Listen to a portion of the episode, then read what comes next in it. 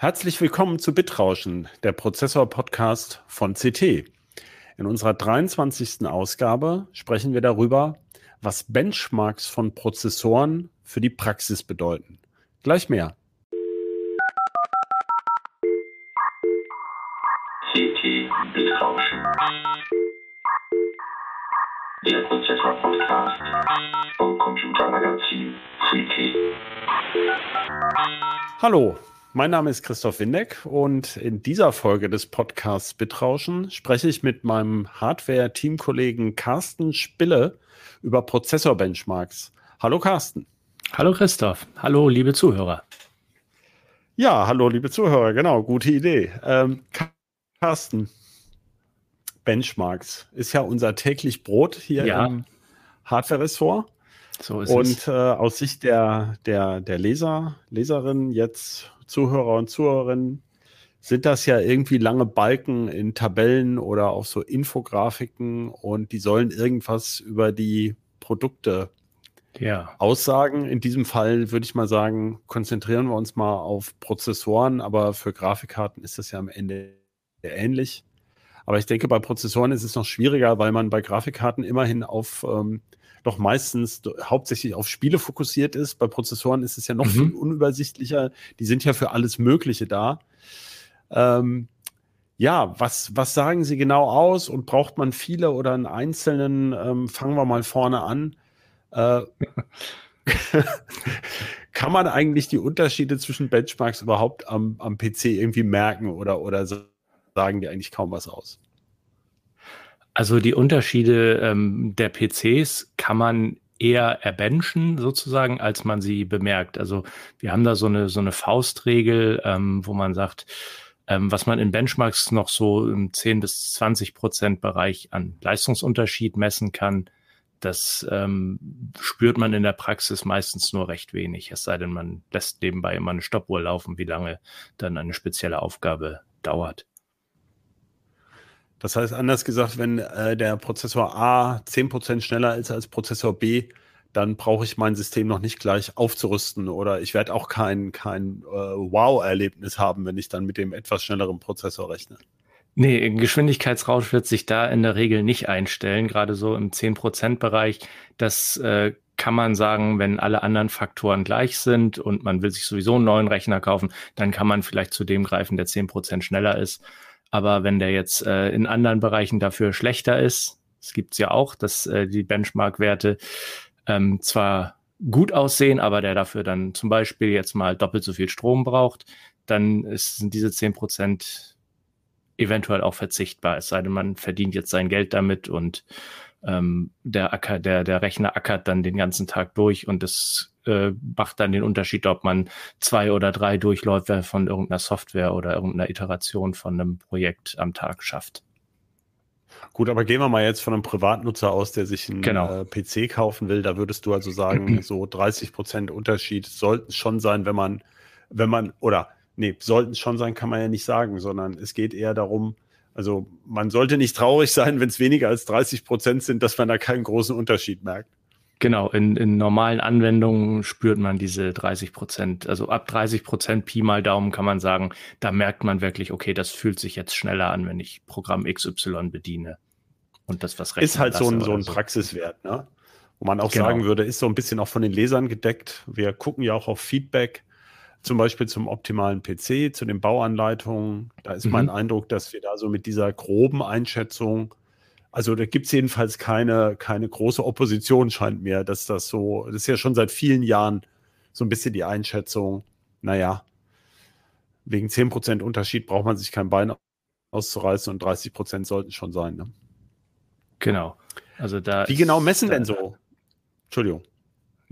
Nee, sprich ruhig weiter. Äh, wie, wie, wie genau messen denn eigentlich so Benchmarks? Gibt's, kann man da generell was sagen? Also wie weit streuen die sozusagen? Ist es 1%, 2%, 5%? Wo, wie genau können wir eigentlich so typischerweise messen deinem, von deinem Gefühl her? Das wird ja bei jedem Benchmark auch ein bisschen anders sein. Genau, das ist von Benchmark zu Benchmark gerecht äh, unterschiedlich, aber wir wählen eigentlich auch schon Benchmarks aus von vornherein, die nicht so eine riesige Streubreite haben, weil wenn die eine große Streubreite haben, dann äh, kann man zwar einen Mittelwert bilden aus x Durchläufen, aber im Endeffekt ähm, hängt es ja dann auch vom Nutzer ab. Ähm, der wird ja nicht irgendwie fünfmal denselben Task durchlaufen lassen, um, um dann den Eindruck zu haben, oh, jetzt ist mein Rechner aber viel schneller, sondern der benutzt das einmal.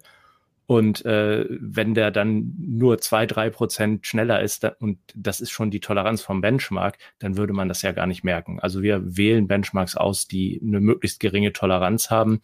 Und ich sag mal so, alles unter zwei Prozent ist schon sehr, sehr gut und verschwindet dann tatsächlich auch bei relativ guten Benchmarks schon in der, in der Messschwankung. Jetzt ist es ja so, man kann ja sehr, sehr viele Benchmarks machen und ähm, abdrucken. Aber eigentlich würden sich, glaube ich, viele Menschen wünschen, äh, dass es so die eine Zahl gibt, ja. die, die, ähm, die äh, mit der man Prozessoren miteinander vergleichen kann.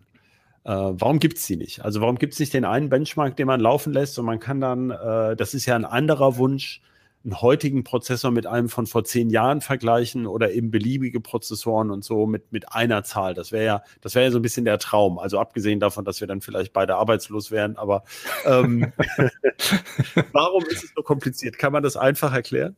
Ah, das ist eine ganz schwierige Frage. Es gibt da tatsächlich große Firmen, die sich äh, darauf spezialisieren, ähm, Benchmarks beziehungsweise Leistungswerte in eine einzige Zahl zu gießen. Und die sind dann oft äh, eigentlich auch nur ein Konglomerat aus mehreren Zahlen, die nach irgendeinem Schlüssel zusammengerührt werden und gesagt haben, das hat jetzt eine Gewichtung von 30 Prozent und dieser andere Anteil hat eine Gewichtung von 70 Prozent und daraus machen wir dann unsere eine Zahl. Also man muss bei Benchmarks immer sehr darauf achten, was da eigentlich gemessen wird, weil man kann wirklich sehr viele verschiedene Komponenten des PCs in so einem Benchmark messen, was man vielleicht gar nicht möchte. Ja. Ich wollte auch darauf hinaus, dass es vielleicht an der Software liegt. Also, dass ich zum Beispiel, ähm, was ja auf der Hand liegt, dass zum Beispiel neue Rechenwerke, also wenn ich jetzt einen steinalten Benchmark nehme von vor ähm, zehn Jahren oder so und den mhm. auf einem modernen System laufen lasse, dann dürfte das unter Windows zumindest ja funktionieren. Also, das ist ja irgendwie immer der, oder bei macOS wahrscheinlich auch. Also ähm, da muss ich ja nicht irgendwie was neu kompilieren oder sowas. Also das, äh, die, die Software würde ja laufen, mhm. aber möglicherweise würde sie eben gar nicht die Möglichkeiten eines neuen Prozessors nutzen dann. Genau. Weil sie zum Beispiel, was weiß ich, irgendwelche neuartigen Rechenwerke oder sowas gar nicht nutzt. Ja, das muss, das müssen gar nicht irgendwelche neuartigen Rechenwerke sein. dass, äh, wenn man so äh, sich ältere Software anguckt, ganz alte funktioniert zum Beispiel nur mit einem einzigen Programmthread. Das heißt, da hilf, da helfen schon mehrere gleichartige Kerne nichts. So dass man da keinen großen Unterschied merken würde zwischen einem alten Prozessor und einem neuen, wenn der halt weder die neuen Funktionen nutzt, noch mehrere Kerne.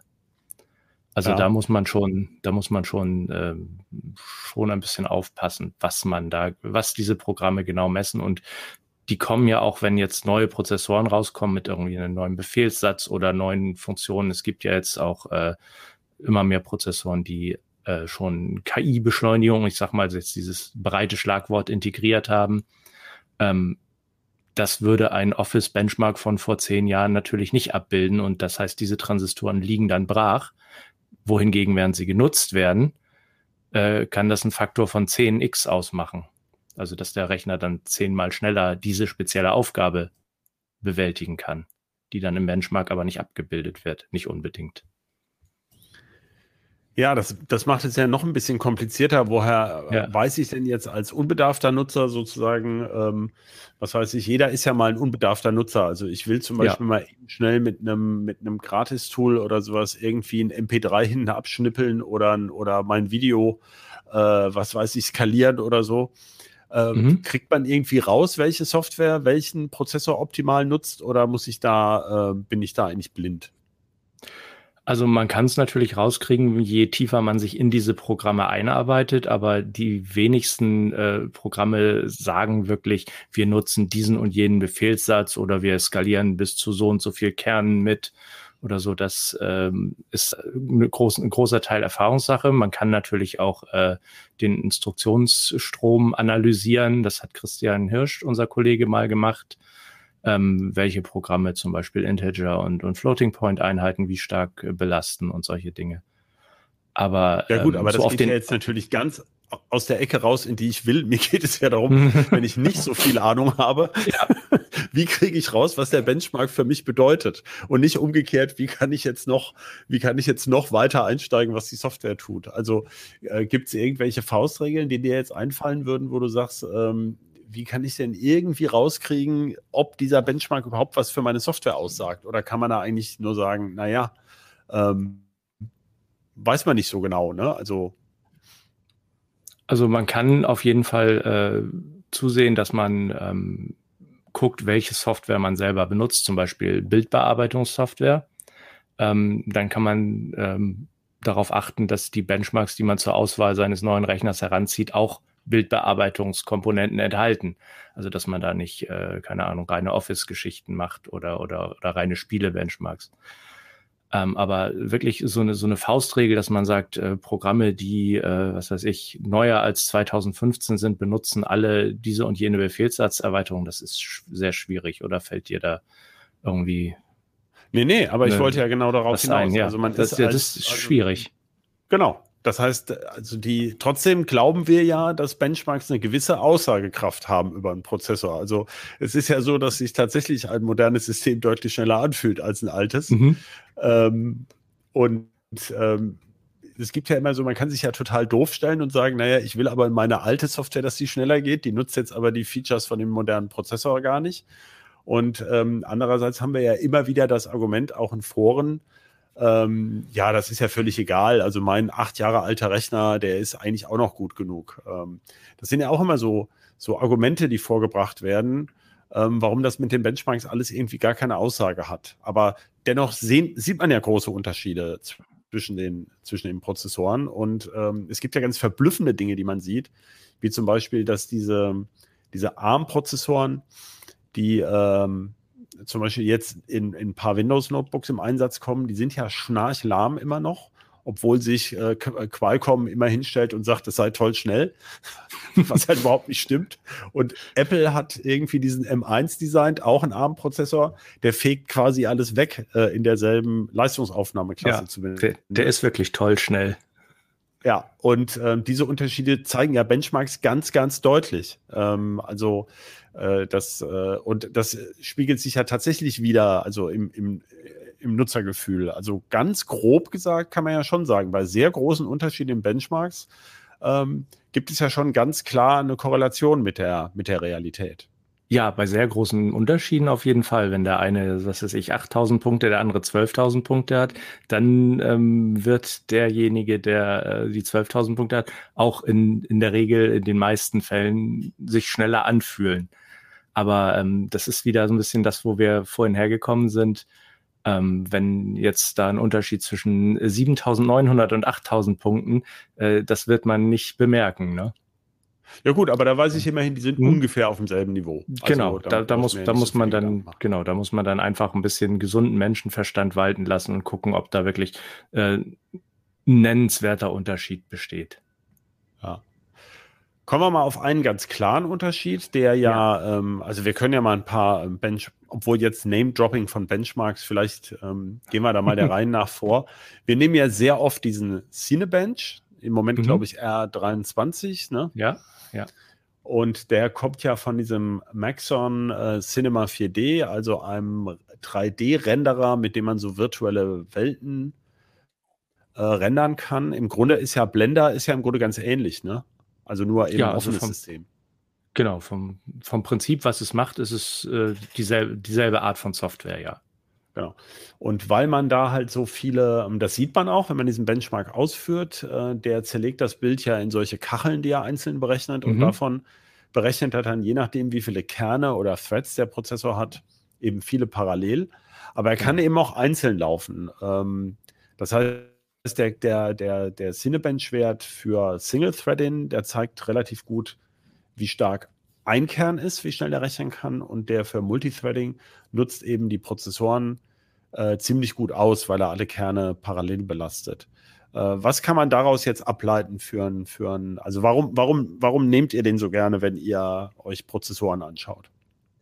Ja, ähm, im Prinzip liegt es genau daran, was du eben schon gesagt hast, ähm, dass der sowohl ähm, die, äh, die Leistungsfähigkeit bei einem einzelnen Kern äh, sehr gut äh, herausarbeiten kann, als auch die Skalierung auf, ich will jetzt nicht sagen beliebig viele, aber für die Praxis doch schon fast äh, beliebig hohe Kernzahlen. Also bis ähm, 32, 64 Kerne ist es überhaupt kein Problem, dass der wirklich so gut wie linear mitskaliert.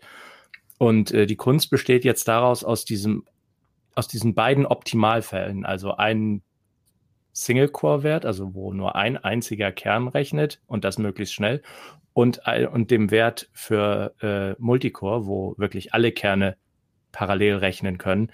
Ähm, daraus muss man dann so ein bisschen die äh, Balance für sich selber äh, rausfinden und das versuchen wir im Text natürlich auch immer äh, von unseren Artikeln ähm, herauszuarbeiten. Ähm, wer jetzt zum Beispiel äh, klassische Büroaufgaben nutzt, äh, für den ist der Single-Core-Wert eher relevant als der für ähm, bis zu 64 Kerne. Wer natürlich ähm, genau solche Programme benutzt und 3D-Szenen ähm, rendert oder Animationen rendert oder so, äh, für die, die sich halt super gut auf besonders viele Kerne zerlegen lassen, für den ist der Multicore-Wert natürlich wichtiger. Oh. Dann haben wir ja noch diesen Babco Sysmark, den wir schon seit vielen Jahren in immer wieder neuen Versionen nehmen, der mhm. ähm, sich Office-Software vor allem anguckt. Das ist ja so, früher hat man, hieß der nicht auch mal? Nee, der hieß schon lange Sysmark, ne? Ähm, der hat aber solche, vor dem Jahrtausend, ja. Ja, der hat aber so Untergruppierungen auch und der hat ja, mhm. da kann man jetzt auch, da kann man auch wieder philosophisch argumentieren und sagen, ähm, Wieso ist es interessant, wie schnell Word rechnet? Da warte ich ja meistens auf den, den rettenden Gedanken, um diesen Text zu Ende zu bringen. Also da kommt es ja nicht so auf Rechenleistung an. Äh, aber ähm, wie soll man sagen, auch äh, PowerPoint oder so, wenn ich eine Präsentation mache oder exportiere, was macht er denn noch so? Ähm, naja, auch wie schnell man ein Dokument Excel. öffnet oder sowas, ne? Ja, das fließt da auch mit rein. Der hat auch ähm, genau. in der in der Creativity-Wertung hat er auch äh, Bild- und Videobearbeitung mit. Also das wird alles äh, gewichtet, fließt da mit ein. Auch ähm, zum Beispiel Browserfenster, also der hat dann, glaube ich, irgendwie wie schnell der 30 Browserfenster öffnet oder wieder öffnen kann und solche das heißt, Geschichten. Aber bei dem sieht man eine deutlich höhere äh, Betonung auch der Single-Thread-Last, immer noch. Ne? Also des, genau, des, das, der einzelnen, also wie schnell ist der einzelne Kern? Mhm. bringt im Babco-Sysmark tendenziell höhere Punkte, wenn der, der einzelne Kern schnell ist. Genau, da, da äh, ist das Single-Threading äh, noch der maßgebliche Bestandteil der, der Leistungsfähigkeit.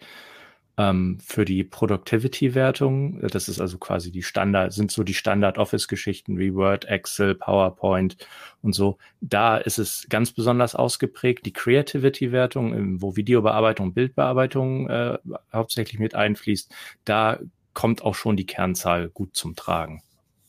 Ja, ähm, kann man eigentlich sagen, Single, also wenn, wenn wirklich eine Anwendung nur wenige Kerne nutzt, also so reines Single-Threading gibt es ja im Grunde so auch nicht mehr, weil schon bei einem, wenn ich mich recht erinnere, wir haben es vor ein paar Jahren mal gesagt, also wenn man Windows einfach nur so da ist und nichts tut, dann laufen ja irgendwie schon sowas wie 800 Threads. Also irgendwas ist ja immer im Hintergrund. Irgendwas ist immer, ja. Genau, also einen zweiten Kern oder sagen wir mal vier Kerne ist ja eigentlich schon das Minimum, wo man sagt, äh, darunter fängt man ja gar nicht mehr an. Aber wenn jetzt richtig Last auf dem System ist, dann geht ja auch der maximale Turbotakt hoch, wenn also sehr wenige Kerne belastet sind, ein oder zwei. Genau. Da sind diese modernen Prozessoren ja bei, also ja, es gibt ja selbst Mobilprozessoren, die schon bis 5 GHz hochkommen, aber sagen wir mal, auf jeden Fall dreieinhalb, eher viereinhalb Gigahertz ähm, kann man eigentlich sagen, dass das auch so ein bisschen die Latenzwertung ist? Also, weil wenn dieser eine Kern dann super schnell äh, ähm, losrechnet, dann ähm, für, für eine relativ einfache Aufgabe, also wo, wo es nicht noch gar nicht lohnt, die Aufgabe auf viele Kerne zu verteilen, mhm. dann ist es schneller fertig. Kann man das so ein bisschen so sagen? Ja, im Prinzip ist das auch genau die Idee eigentlich hinter dieser Turbo-Geschichte. Ähm, die kam ja mal aus dem Mobilbereich, wo Prozessoren aufgrund der Leistungsaufnahme ja immer viel niedriger getaktet haben. Aber damit sich das System bei der Bedienung einfach schnell anfühlt, wenn ich irgendwo drauf klicke und dann startet das Programm oder rendert eine Webseite oder irgend solche Geschichten, Ähm, da ist kurzfristiger, sehr hoher Takt viel sinnvoller, als wenn man das erstmal auf äh, zig Kerne zerlegt und die Aufgabe dann hinterher wieder zusammendröselt, weil da entsteht ja auch immer viel Verwaltungsaufwand noch. Und ähm, also für die Parallelisierung meinst du jetzt? Genau. Und äh, da ist äh, ein schneller Kern äh, für solche Dinge, dafür, wie sich das äh, System dann anfühlt, hinterher wesentlich wichtiger, ja. Oh. Das heißt, das, also, das, äh, wenn ich ja. das ganz kurz noch anfügen darf, ähm, das macht ja zum Beispiel Apple im, im M1-Prozessor auch so. Die haben ja relativ wenige sehr schnelle Kerne und ähm, eine ganze Menge ähm, ähm, effiziente Kerne, ne? Ja. Spricht man ja heute gerne mal von P-Cores und E-Cores, also P für P für Performance und E für Effizienz, Efficiency. Ja. Genau. Das äh, kommen ja jetzt hybride Kerne und so, wo sich das eigentlich noch stärker manifestiert. Ne? Also bisher war es ja mhm. beim PC eigentlich so, dass man lauter gleiche Kerne hatte. Ja. Und ähm, traditionell war es ja lange so, also beziehungsweise dann war es ja lange nicht. Anfangs war es ja so, dass AMD besonders viele Kerne hatte, die ein bisschen schwächer waren. Äh, und ähm, Intel eigentlich immer mit, der, mit dem besonders starken Kern glänzen konnte, die aber weniger waren. Dann hatte AMD jetzt, glaube ich, mehrere Jahre ja aufgeholt, kann man sagen. Sie hatten eigentlich viele mhm. starke Kerne. Und ja, jetzt genau. ist es eigentlich so, dass, äh, dass, ähm, dass Intel wieder mit so besonders starken Kernen punktet, aber nicht so vielen davon. Ne? Genau, die, die äh, aktuellen Alder Lake Prozessoren, also Core i 12000, die haben P und E-Cores, wie du eben schon äh, ausgeführt hast. Und ähm, das ist auch eine, eine Energiesparfrage, ähm, weil einfach zu sagen, wir bauen jetzt 16 Performance-Kerne ein. Äh, das wäre einfach vom, vom Platz und vom Stromverbrauch her bei Intel nicht möglich gewesen, weil die einfach noch deutlich größer auch sind als die, die Efficiency Cores. Jetzt haben wir schon gesagt, also es gibt, es gibt sowohl den Fall, ich mache nur ein Benchmark, ähm, das ist ein bisschen, das haben wir im Grunde schon mhm. ausgeschlossen und gesagt, äh, das ist vielleicht ein bisschen wenig, weil es doch sehr unterschiedliche Arten gibt, wie Software einen PC benutzt. Und ähm, ja. man sieht ja an den unterschiedlichen Benchmarks auch so ein bisschen, ähm, also es gibt ja noch einen, kann man vielleicht auch noch mal kurz erwähnen, das ist ja dieses 7-ZIP, was wir auch manchmal abdrucken. Mhm, das ist ja genau. so ein ähm, Kompressionsbenchmark, der, der ja. ziemlich gut verliert. Äh, viele Kerne nur nutzt. Und ähm, da, da sieht man ja manchmal, dass ein Prozessor zum Beispiel im, im Cinebench Multithread äh, besonders gut ist, aber dafür von dem 7-Zip gar nicht so profitiert, weil es da, glaube ich, bei dem, bei dem, bei der Kompression geht es eher um Ganzzahloperationen, ne? um Integer und bei dem, bei dem Cinebench ist es eher Gleitkomma-Verarbeitung oder, oder liege ich da falsch? Nee, genau, das hatte Christian ja ähm, in dem Artikel, was, den ich vorhin mal angesprochen hatte, glaube ich, auch rausgefunden, ähm, dass da haupt, im, im Cinebench hauptsächlich die äh, Gleitkomma-Einheiten und Vektoreinheiten äh, benutzt werden. Und äh, beim Komprimieren kommt noch dazu, dass auch ganz stark die äh, Speicherleistung mit reinfließt. Also der also Durchsatz die, die, zum RAM. Genau, die Geschwindigkeit des, des Arbeitsspeichers. Ja. Das haben ja, gut, wir jetzt gerade bei dazu sagen, fällt mir beim 7-Zip gerade ein, wenn die Platte natürlich, also die SSD zu langsam ist, dann nutzt das schnellste Komprimieren nichts. äh, sind wir noch auf die SSD schreiben können. Ja, das muss auch noch dazu kommen, richtig. Genau, aber ich wollte nur, also eigentlich wollte ich jetzt darauf hinaus, das ist eigentlich ein schönes Beispiel, wenn man die mal nebeneinander stellt, dass sie ganz unterschiedliche Charakteristika sozusagen der Prozessorkerne verwenden. Ja, der genau. eine die ähm, die Ganzzahlrechenleistung, der andere eher die Gleitkomma-Rechenleistung. Mhm. Deswegen gibt es ja schon einen Grund, mehrere Benchmarks sich anzugucken. Es bleibt aber die Schwierigkeit jetzt, wenn ich nicht so eine Ahnung, was meine Software eigentlich macht, wie ich dieses Ergebnis übertragen kann. Ja. Ähm, da kann man aber natürlich sagen, der, der in allem ein bisschen besser ist, liegt natürlich trotzdem vorne. Ne? Kann man ja, schon. Wenn er überall ein bisschen besser ist, klar, dann ist er besser. Aber ja. ansonsten, ansonsten muss man sich halt anschauen, also selbst wenn man gar nicht so genau weiß, was diese Benchmarks im Einzelnen tun, das muss ja auch nicht jeder wissen, das ist ja auch eigentlich eine Wissenschaft für sich, ähm, kann man einfach gucken, was für Anwendungen, was für Programme benutze ich eigentlich hauptsächlich an meinem Rechner. Ähm, Mache ich ganz viel Musikbearbeitung oder ähm, hantiere ich mit großen Dateimengen rum oder spiele ich vielleicht nur Spiele? Das sind halt alles unterschiedliche Charakteristika, die da gefragt werden.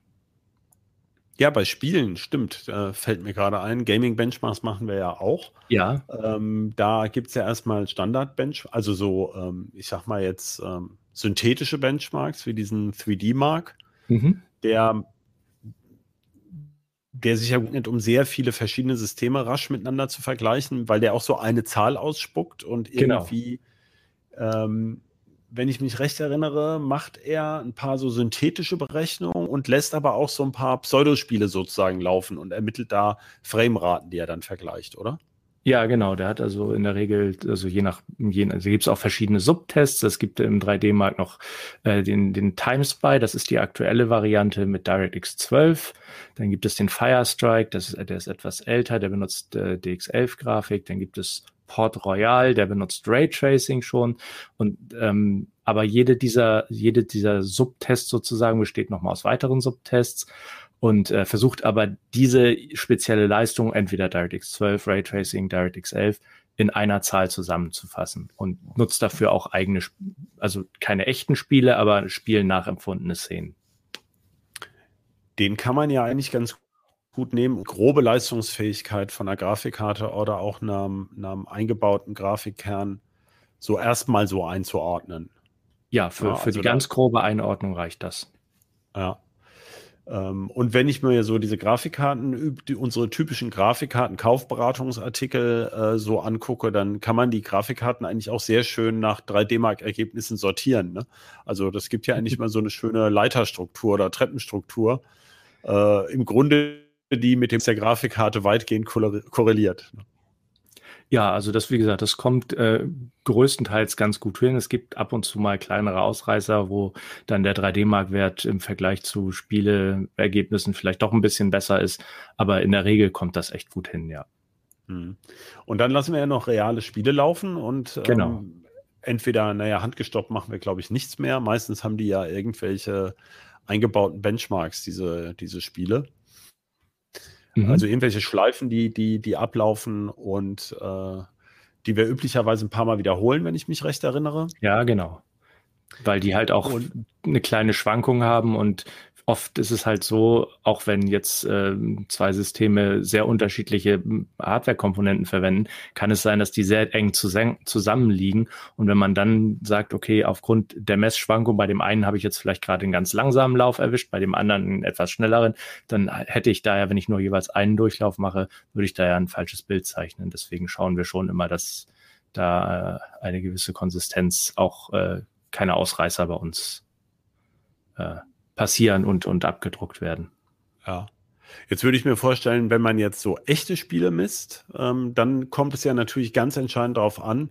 Also erstmal messe ich ja natürlich dabei ganz erheblich die Grafikkarte mit. Also wenn wir jetzt Ja. nur von auf Prozessoren gucken, dann interessieren mich ja eigentlich natürlich sowieso nur Spielemarks, die wirklich mit genau derselben Grafikkarte gemessen wurden. Sonst kann ich sie Mhm. ja schon mal gar nicht vergleichen. Das ist Genau. eigentlich schon mal klar.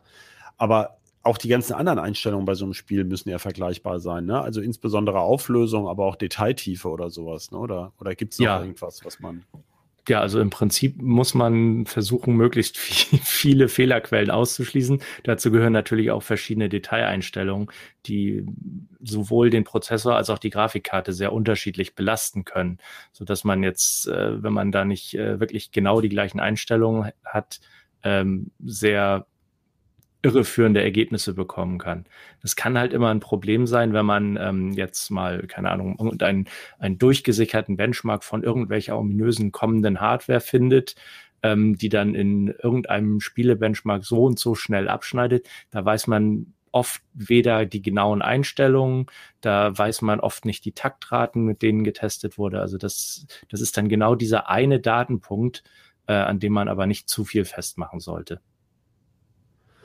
Nach meiner Erfahrung würde ich ja sagen, dass diese Cinebench-Werte, der Cinebench ähm, hat ja den Vorteil, dass er ziemlich robust ist, im, im, also zum Beispiel gegenüber unterschiedlicher RAM-Bestückung. Ja. Das heißt, man kann natürlich auch umgekehrt sagen, der, der profitiert gar nicht sonderlich von viel RAM oder besonders schnellem Mhm. RAM. Also bei diesen Werten, wenn die durchsickern, kann man immer schon so sich besser einschätzen als bei vielen anderen Benchmarks, ähm, ob das irgendwie überhaupt realistisch sein kann, oder? Ja, beim Cinebench, da kommt es hauptsächlich auf die Architektur des Prozessors an und auf die Taktrate. aber ähm, die Speicherbestückung spielt äh, eigentlich nur äh, eine untergeordnete Rolle. Auch die, die Timings vom Speicher oder ob das jetzt DDR3, DDR4, DDR5 ist, natürlich nicht auf demselben System, aber das macht nicht so viel Unterschied aus wie in vielen anderen Benchmarks. Also das ist oh. eher ein Benchmark, der wirklich innerhalb der reinen Kerne abläuft. Ja.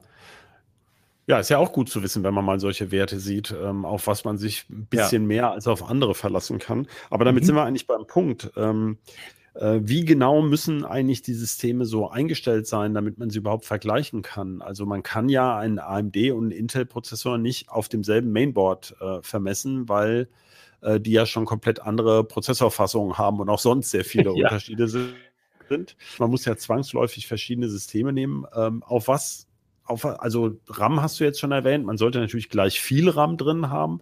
Und mhm. das sollte im Idealfall, das könnte man ja machen, man könnte ja dieselben Speichermodule nehmen. Ähm, auf was achten wir sonst noch so im, im CT-Labor? Also, äh also wir passen zum Beispiel auf, dass äh, ähm, Prozessoren innerhalb der Spezifikation laufen. Also zum Beispiel ähm, gibt es oder gab es ja lange Zeit und gibt es auch noch ähm, diese Übertakter-Mainboards, die dann äh, gerne mal dem Prozessor einfach statt 125 dann 200 Watt zugestehen. Und ähm, wenn er halt mehr Strom aufnehmen darf, dann kann er halt auch höher takten in der Regel, gerade bei ähm, Belastung auf allen Kernen. Und wenn er höher taktet und mehr Strom säuft, dann kommt auch am Ende ein höheres Benchmark-Ergebnis raus, was von diesen Übertakterplatinen natürlich genau äh, der Sinn und Zweck der Sache ist, aber am Ende kommt äh, das meistens dann nicht so gut hin mit äh, dem, was der Kunde dann bekommt, wenn er äh, ein, ich sag mal, ein normales System in, innerhalb der offiziellen Spezifikationen fahren will. Also wir schauen schon sehr genau drauf, dass äh, der Speicher zum Prozessor passt. Also die Prozessoren unterstützen ja jeweils bestimmte äh, Speichergeschwindigkeiten offiziell. Die stellen wir dann so ein. Ähm, wir äh, benutzen offizielle JEDEC-Timings äh, für, die, für die Speicher. Wir sehen zu, dass die sogenannten Turbofenster, also die, ähm, die Leistungsaufnahme und die Zeit, die der Prozessor offiziell diese Leistungsaufnahme um einen bestimmten Betrag überschreiten kann, dass das alles äh, nach Spezifikation läuft. Das heißt, ähm, wenn ich also einen Prozessor einfach so auf dem Mainboard stecke, also auf jetzt so ein typisches Einzelhandels-Mainboard, dann läuft er gar nicht unbedingt so, wie, ähm, wie er im Intel-Datenblatt steht, oder? Verstehe ich das richtig? Äh, das kommt auf das äh, Einzelhandels-Mainboard an. Also ähm, im Speziellen sind es äh, die ähm, Mainboards mit den, mit den High-End-Chipsätzen. Das ist dann im äh, aktuellen Fall der Z690. Dafür war es der Z590. Da laufen dann gerne mal äh, die sogenannten K-Prozessoren. Also die haben da, ähm, am Ende ihrer Typenbezeichnung ein, ein, ein K. Das bedeutet, dass sie übertaktbar sind. Die haben besonders hohe äh, Leistungsaufnahme, besonders hohe erlaubte. Und äh, die werden dann zusätzlich noch quasi äh, außerhalb der Spezifikationen betrieben, sodass der Turbo, der zum Beispiel für einen Kern eigentlich vorgesehen ist, also wenn Last auf einem Kern anliegt, kann der Prozessor am allerhöchsten takten. Und manche Mainboards stellen das von sich aus so ein, dass dieser Takt immer anliegt, sobald Last auf allen Kernen ist. Mhm. Das verzerrt dann, natürlich die Ergebnisse ganz, ganz stark. Dann würde es sozusagen, kann ich das äh, so nach dem Motto Never try this at home, also dann würde ich das zu Hause mit billigen Kühler vielleicht diese Ergebnisse sowieso nie erreichen. Oder? Nee, die, die Kühlung, die muss dann schon äh, top-notch sein, wie man wieder über Takter sagt. Ähm, also mit einer, mit einem, mit einem Luftkühler wird es mittlerweile bei den ganz äh, high-endigen Prozessoren schon knapp. Ähm, nicht umsonst legen Intel und AMD auch den High-End-Prozessoren mittlerweile keine Kühler mehr bei, die dafür, äh, früher gab es ja immer mal so einen, den sogenannten Boxed-Kühler, ähm, der dann gerade noch so ausreichte, aber das ist, wäre mittlerweile ein ziemlich großes Gerät. Ja. Okay, also muss ich auch noch darauf achten, wenn ich Benchmarks vergleiche, dass wirklich so ein bisschen dran steht, wie wurde das denn genau gemessen, weil ja. ähm, die Prozessoren ja eine gewisse Variabilität haben, diese mhm. ganzen Turbo-Modi und so weiter, die haben also schon eine Komponente, die stark von der Kühlung und von dem ganzen Drumrum abhängt, oder? Ja, so ist es. Ja. Okay, was, ähm, was sind denn so typische Fehler, die einem passieren, wenn man mal einen Benchmark selber zu Hause äh, ähm, nachvollziehen möchte? Also mein Benchmark eignet sich ja auch zur Diagnose. Mhm, genau. Ähm, ich meine, man findet ja relativ leicht, äh, in der CT natürlich, aber auch durch Googlen zum Beispiel irgendwelche Cinebench-Werte und wenn der Rechner mhm. lahm ist, dann äh, könnte man ja einfach mal gucken, äh, guckt man einfach, was, was haben Leute für, für Werte für meinen, ähm, für meinen Prozessor da veröffentlicht und versucht das nachzumachen. Mhm. Der Cinebench, der ist ja kostenlos, den kann ich runterladen, 7-Zip genau. auch. Ähm, der Babco Sysmark, der kostet was, ne? Auch, also es gibt noch viele andere Benchmarks, die der 3D Max, glaube ich, in der, ähm, in der Basisversion ist auch kostenlos. Ja. kostenlos. Also man kann eigentlich viele, relativ viele Benchmarks sehr leicht zu Hause nachvollziehen. Ne? Ja, genau. Aber ähm, was halt oft der Fall ist, dass die, äh, also wir benutzen, weil wir nicht irgendwelche ähm, Windows-Installationen testen wollen, sondern wir benutzen für jeden Benchmark ein oder für jeden, für jeden Test ein frisch installiertes Windows, wenn wir unter Windows testen. Ähm, da ist zum Beispiel eine Stolperfalle. Zu Hause hat man ja sozusagen so ein gewachsenes System, vielleicht über ein, zwei, drei, vier, fünf Jahre hinweg mit Windows-Updates, dann vielleicht der Wechsel von Windows 7 auf Windows 10 auf Windows 11. Ähm, da können Einstellungen verkorkst sein. Das, da muss man gar nicht selber Schuld haben. Das kann auch äh, Microsoft mal passieren, dass da ein Fehler passiert. Und äh, schon sind irgendwelche Benchmark-Werte im Keller, weil im Hintergrund noch irgendwelche Prozesse laufen oder keine Ahnung, der Virenscanner plötzlich meint, er muss auf einmal einen kompletten Systemscan fahren, obwohl eigentlich im Vordergrund jetzt der Benchmark läuft oder Windows-Update gerade läuft. Also da gibt es sehr viele Dinge, die einfach bei Benchmarks stören können und die Ergebnisse auch deutlich verfälschen. Das heißt zum Beispiel fällt mir auch noch ein, Energiesparplan-Einstellungen müssen natürlich stimmen, sonst taktet er wahrscheinlich gar nirgends hin. Genau. Und, und aber da, ähm, da, die sind mittlerweile mit dem, mit dem Balanced-Schema eigentlich bei modernen Systemen recht ausgereift. Stimmt, wir messen immer Balanced, ne? Genau, wir messen Balanced. Und ähm, äh, was wollte ich gerade sagen? Grafiktreiber, genau. Man muss natürlich darauf ja. achten, wenn man jetzt Systeme vergleicht, dass für die Grafikkarte, ähm, also man muss auch dieselbe Grafikkarte nehmen, ne? nicht einfach eine ähnliche, die dann vielleicht anders übertaktet ist oder anderes ja. RAM hat und auch vor allem denselben Treiber. Ne? Derselbe Treiber ist sehr wichtig. Also je, gerade je neuer die Anwendung oder je neuer das Spiel ist, mit dem ich teste, desto wichtiger ist ein neuer Treiber oder ein aktueller Treiber. Und auch, äh, was du sagst, die, der Typ der Grafikkarte, der kann einen großen Unterschied machen, weil die ähm, auch von ihrer Kühlung abhängen und den Takt so hoch zwiebeln, dass sie gerade eben mal so nicht überhitzen. Aber wenn dann eine Karte eine schlechtere Kühlung hat, dann kann die auch mal durchaus ein 200 Megahertz niedriger takten als ein besonders gutes Modell, was auf dem Papier her den ähnlichen Namen trägt. Also jetzt zum Beispiel von, keine Ahnung, einer RTX, GeForce RTX 3090 zu einer anderen oder einer Radeon RX 6900 XT zu einer anderen. Da gibt es teils große Unterschiede. Ja. Ja, jetzt kommen wir schon ein bisschen vom Höckchen. Also man könnte jetzt auch noch, ja. also Speichermodule haben wir ja schon gesagt, äh, wie der Speicher eingestellt ist und so. Ähm, es ist ein sehr, sehr komplexes Thema insgesamt. Es ist, wir verwenden da auch nicht umsonst relativ viel Hirnschmalz drauf, ähm, da auch sehr viele Benchmarks unter sehr genau definierten Bedingungen zu fahren. Und was man im Heft, das wollte ich auch noch mal kurz anbringen, was, was wir im Heft abdrucken, das ist oft nur ein relativ kleiner Teil von dem, was wir im Hintergrund wirklich testen. Und wir wählen das natürlich auch ein bisschen danach aus, ähm, dass wir zwar sowohl die Stärken und Schwächen einzelner Architekturen oder Systeme zeigen, aber eben auch, dass wir nicht komplette Ausreißer nur im Heft haben, die ein falsches Bild vermitteln. Ne? Ah, klar. Also naja, und wir messen ja auch bei Servern zum Beispiel mit anderen Benchmarks oder wenn du Grafikkarten genau. vergleichst, als wenn man ja. jetzt Prozessoren vergleicht. Also so äh, ist es, ja. Genau. Im Grunde bevorzugen wir aber doch, sagen wir mal, auch Benchmarks möglichst weit in die Vergangenheit zurückvergleichen kann und wo wir glauben, dass sie eine relativ gute Aussage haben für viele Anwendungen. Also jetzt möglichst wenig speziell sozusagen. Also kann man sagen, man könnte ja auch irgendwelche Partikelsimulationen rechnen. Also mir fällt gerade noch für ja. Server-Benchmarks äh, äh, ein, da gibt es ja irgendwelche, die Ja, da machen wir das ja tatsächlich so. auch. Genau. Das stimmt.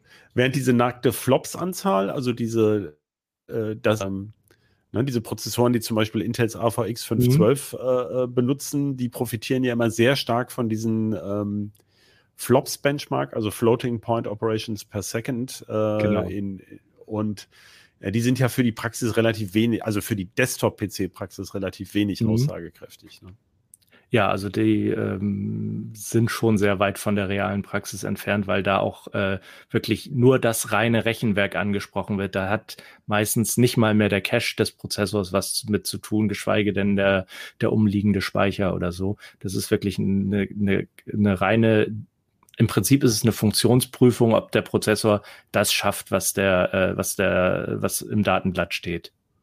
Ja, stimmt, das ist auch hochoptimierter Code, ne? Meistens ja, sogar absolut. beim Intel-Fall mit einem speziellen Compiler von Intel, der diese Prozessoren auch ähm, optimal kennt und so.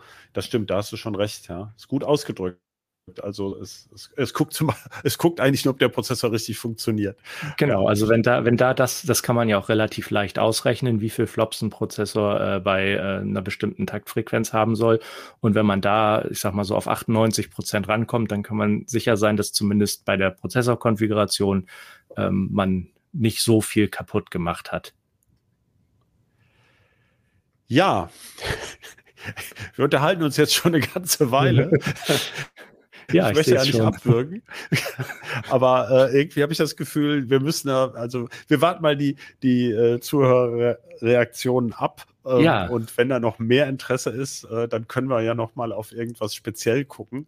Aber ja. ich glaube, sonst wird es extrem unübersichtlich, weil das, das interessiert ja natürlich dann auch nur noch ähm, ganz unterschiedliche Menschen. Das merke ich schon beim Thema Benchmarks, weil mhm. äh, äh, entweder man hat jetzt nur ein Office-PC, da ist es eh nicht so wichtig, da will man ja nur das gar nicht so Name Möhre ist. Ja, äh, oder beim Office PC man ist wirklich das letzte Quäntchen. Ne? Beim Office PC ist das Allerwichtigste im Prinzip, dass äh, eine SSD drin ist, weil die macht für die gefühlte Geschwindigkeit abseits der Benchmarks äh, viel mehr aus, ob, als ob der Prozessor vier oder acht Kerne hat. Gut, lassen wir das jetzt mal als Schlusswort ja. stehen. das finde ich Sehr eine gern. gute Idee. Alles klar, ja. Ja, damit ähm, danke ich Carsten, für die wirklich sehr ausführlichen Auskünfte.